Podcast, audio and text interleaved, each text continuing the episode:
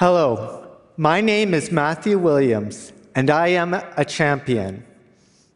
I have won medals in three different sports at national games in Canada, competed at the international level in basketball, and was proud to represent Canada on the world stage.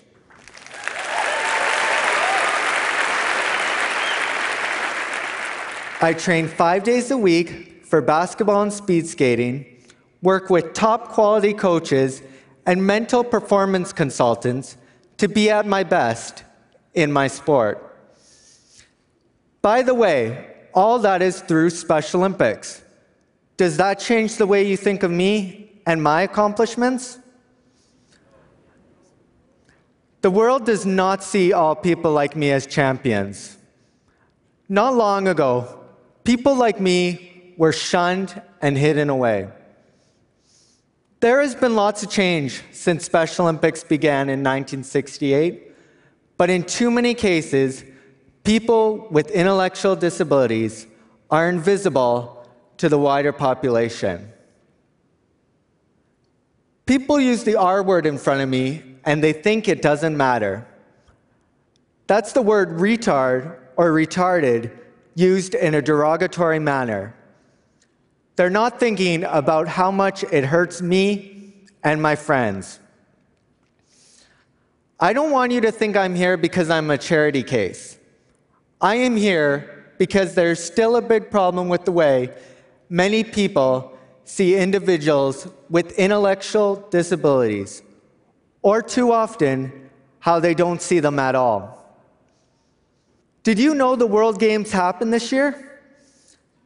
I was one of over 6,500 athletes with intellectual disabilities from 165 countries who competed in LA. There was over 62,000 spectators watching opening ceremonies, and there was live coverage on TSN and ESPN. Did you even know that happened? What do you think of when you see someone like me? I am here today to challenge you to look at us as equals. Special Olympics transforms the self identity of athletes with intellectual disabilities and the perceptions of everyone watching. For those of you who aren't familiar, Special Olympics is for athletes with intellectual disabilities. Special Olympics is separate from the Paralympics and Olympics. We offer high quality, year round sports programs for people with intellectual disabilities that changes lives and perceptions.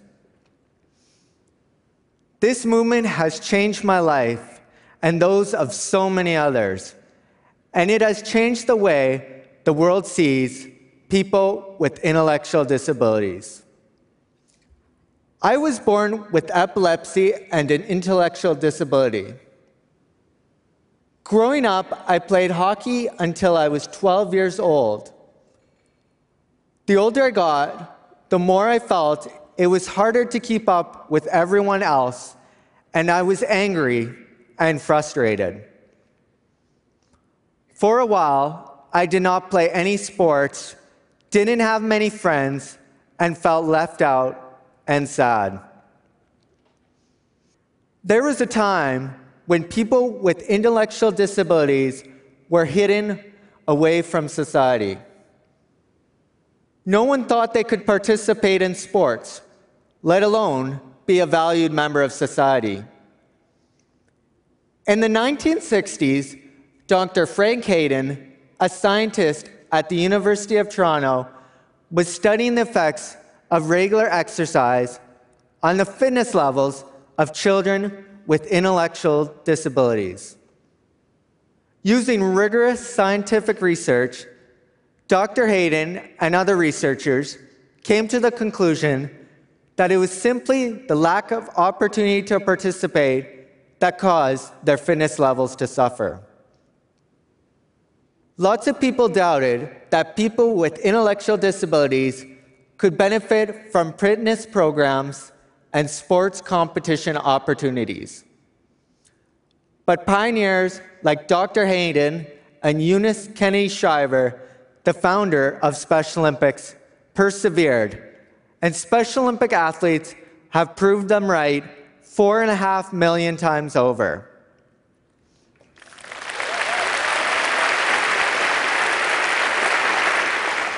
Before I joined Special Olympics, I was nervous because I was young, shy, not confident, and didn't have many friends. When I got there, though, everyone was very encouraging, supportive, and let me be myself without being judged. Now, I am a basketball player and speed skater who has competed at provincial, national games, and this year made it all the way to the World Summer Games in LA, where I was part of the first ever Canadian basketball team to compete at World Games.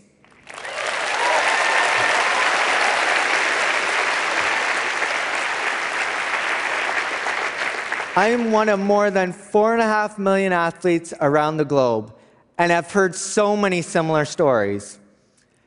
Being Special Olympics athletes restores our pride and dignity. Special Olympics also addresses critical health needs. Studies have shown that on average, men with intellectual disabilities die 13 years younger than men without, and women with intellectual disabilities die 20 years younger than women without. Special Olympics keeps us healthy by getting us active and participating in sport. Also, our coaches teach us about nutrition and health. Special Olympics also provides free health screening for athletes who have difficulty communicating with their doctor or accessing health care. At the 2015 World Summer Games, my Team Canada teammates and I played the Nigerian basketball team. The day before our game, the Nigerian basketball team went to the World Games Healthy Athlete Screening, where seven of 10 members were given hearing aids for free and got to hear clearly for the first time.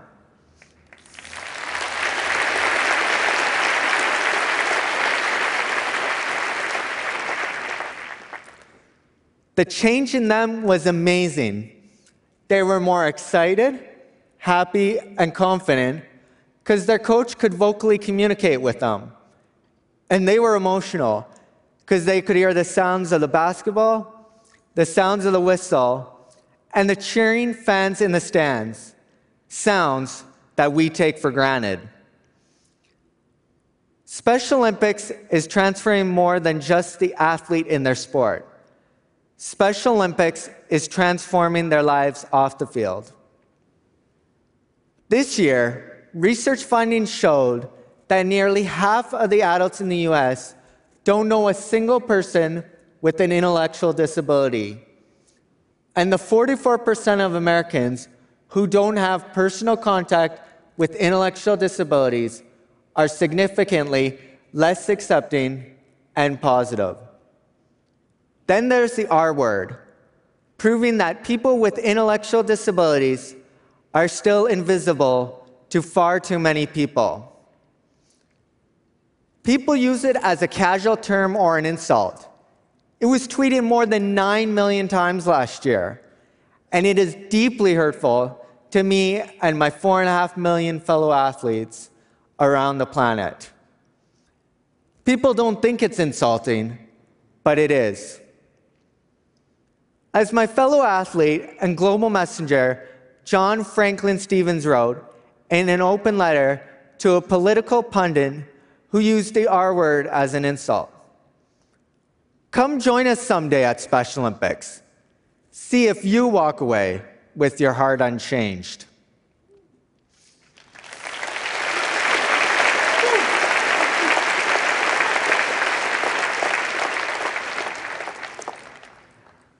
This year, at the 2015 World Summer Games, people lined up for hours to get into the final night of powerlifting competition. So it was standing room only when my teammate Jackie Barrett, the Newfoundland Moose, deadlifted 655 pounds and lifted 611 pounds in the squat.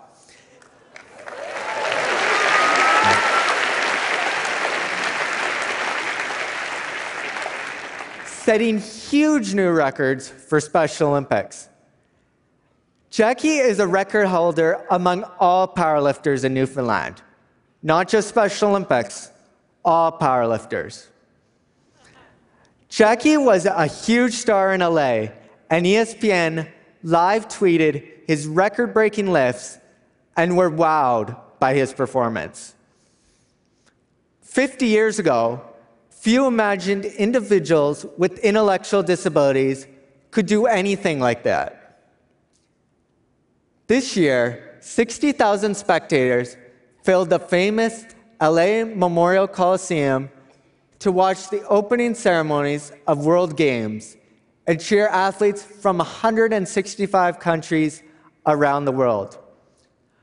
Far from being hidden away, we were cheered and celebrated.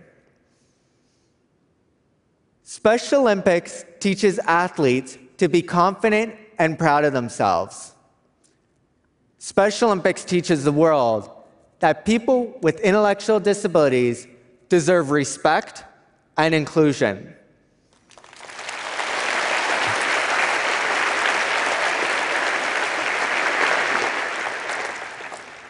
Now, I have dreams and achievements in my sport, great coaches, respect and dignity, better health, and I am pursuing a career as a personal trainer.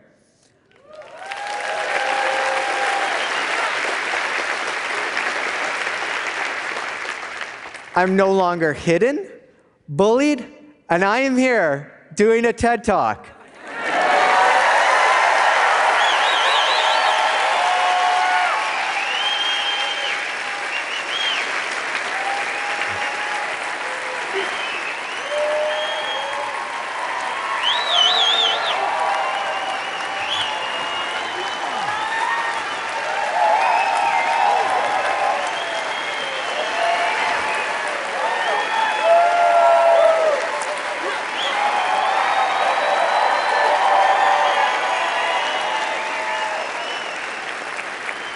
The world is a different place because of Special Olympics. But there is still farther to go. So the next time you see someone with an intellectual disability, I hope you will see their ability. The next time someone uses the R word near you, I hope you will tell them how much it hurts. I hope you will think about getting involved with Special Olympics. I would like to leave you with one final thought. Nelson Mandela said, Sports has the power to change the world. Special Olympics is changing the world by transforming four and a half million athletes and giving us a place to be confident, meet friends, not be judged, and get to feel like and be champions. Thank you very much.